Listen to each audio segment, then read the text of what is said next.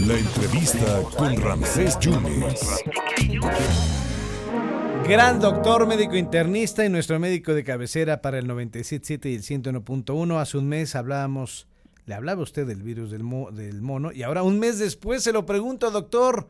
Tenemos que estar temerosos, tenemos que temer, tenemos que estar afligidos, preocupados por, la virus del, por el virus del mono. Ahora en agosto se lo pregunté en julio, pero ahora tenemos que estar preocupados en agosto. ¿Cómo está, doctor? Muy buenas tardes. Eh, hola, Rancés, buenos días. Eh, eh, un, saludo al auditorio. Y bueno, hace efectivamente hace un mes que platicábamos, no teníamos eh, la viruela del mono en México, ahora la tenemos en, varios estados de nuestro país. Sí. Y uh, la, la, pregunta de si debiéramos estar preocupados, bueno, deben de estar preocupadas las autoridades de salud pública, sí. porque eh, un padecimiento, y, estoy hablando, que esto incluye a, las autoridades incluso a nivel mundial, porque desde la misma Organización Mundial de la Salud han estado derrapando con, con, con estos casos. Eh, sí es importante que se toman las acciones de salud pública porque pues hablábamos hace un mes de, menos de mil casos. Sí. Y ahorita estamos hablando de 23 mil casos que se han multiplicado con características muy peculiares y que lo hace accesible a las acciones de salud pública a tratar de frenar este brote hasta ahorita y, este infección. Otra cosa que debe de llamar la atención de las autoridades de salud pública eh, es eh, el hecho de que pues ya hubo dos defunciones al menos que se conocen por encefalitis y ¿Por qué se llega a la muerte, doctor? ¿Por qué llega a la muerte? ¿Qué es lo que afecta el, virus para llegar a ese deceso?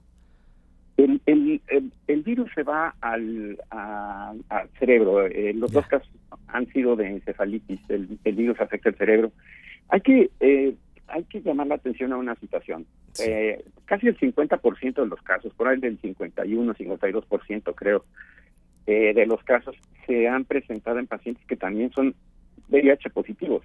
Entonces, pues eh, mm. puede ser un factor que haya concurrido en esta situación. Una enfermedad deriva a la pero potencial, sí, potencialmente se puede dar en, en, cualquier persona, se pueden dar complicaciones. Ya. Eh, en, en África, donde esta enfermedad es endémica, las tasas de mortalidad van entre 3% en unas regiones hasta el 10% en otras regiones.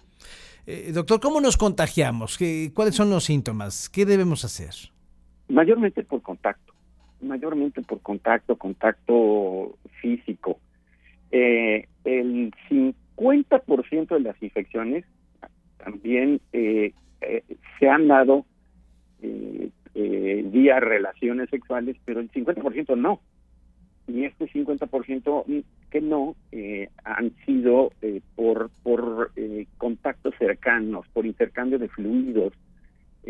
Por ejemplo, es notorio que la gente que han tenido una, cerca, una cercanía cara a cara, por ejemplo, o cuerpo con cuerpo, o incluso en la ropa, como la ropa de cama, utilizar ropa de otra persona sin lavar. Y bueno, es también una infección que se transmite a a, través de, de, las eh, eh, gotitas que emitimos al hablar, que emitimos al, al, al coser, al gritar, al cantar. Eh, de, modo que es una enfermedad en el cual el contacto físico es un elemento clave para, para tomar en cuenta y para eh, evitar eh, infectarse y eh, sobre todo evitar la propagación. ¿Y, y las, los síntomas cuáles son para poder detectarlos, doctor?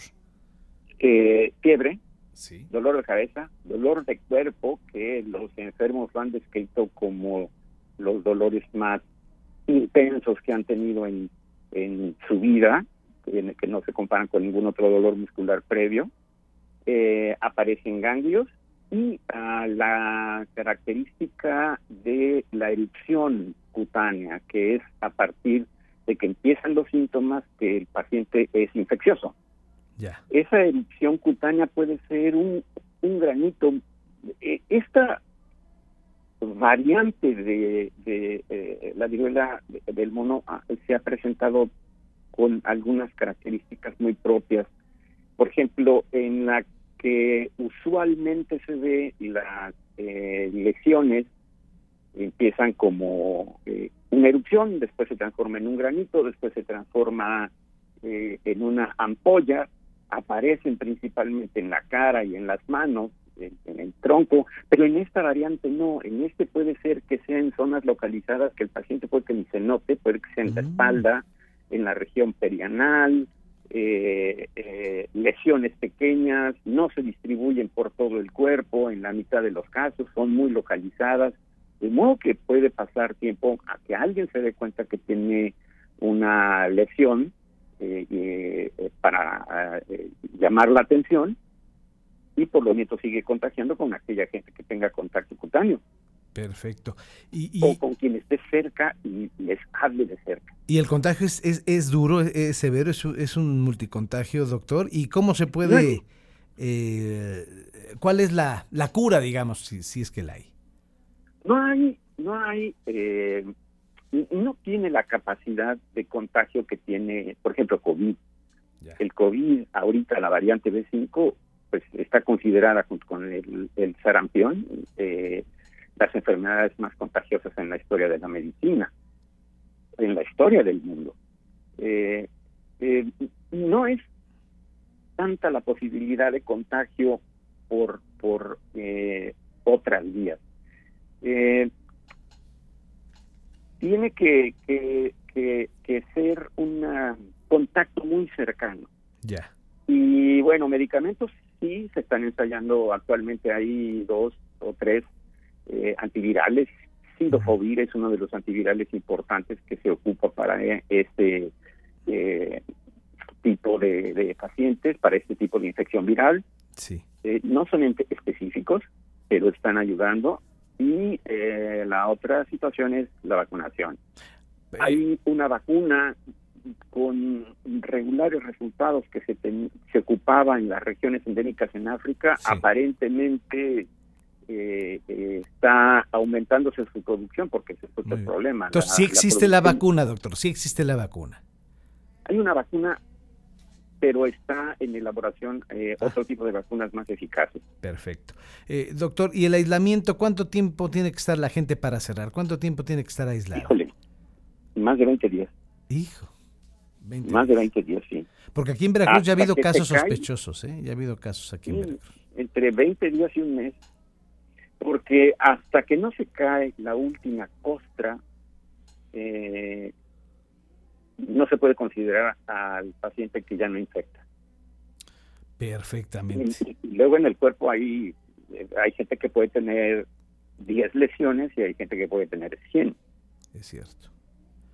Pues doctor, ¿cómo, entonces hay que estar muy, muy pendientes porque esto hay que estar muy, muy, muy en alerta, ¿no? Porque lo hablábamos hace un mes y los casos eran menos a lo que hemos eh, percibido a nivel mundial, en donde la Organización Mundial de la Salud ha manifestado que hay que estar en la alerta de emergencia con esta enfermedad. Doctor, le agradezco muchísimo, como siempre, un placer escucharlo, doctor. Gracias.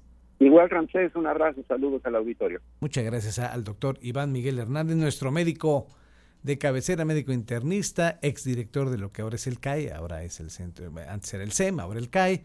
Vaya que sí es una voz autorizada para hablar de este asunto. Hay que cuidarse muchísimo sobre el virus del mono.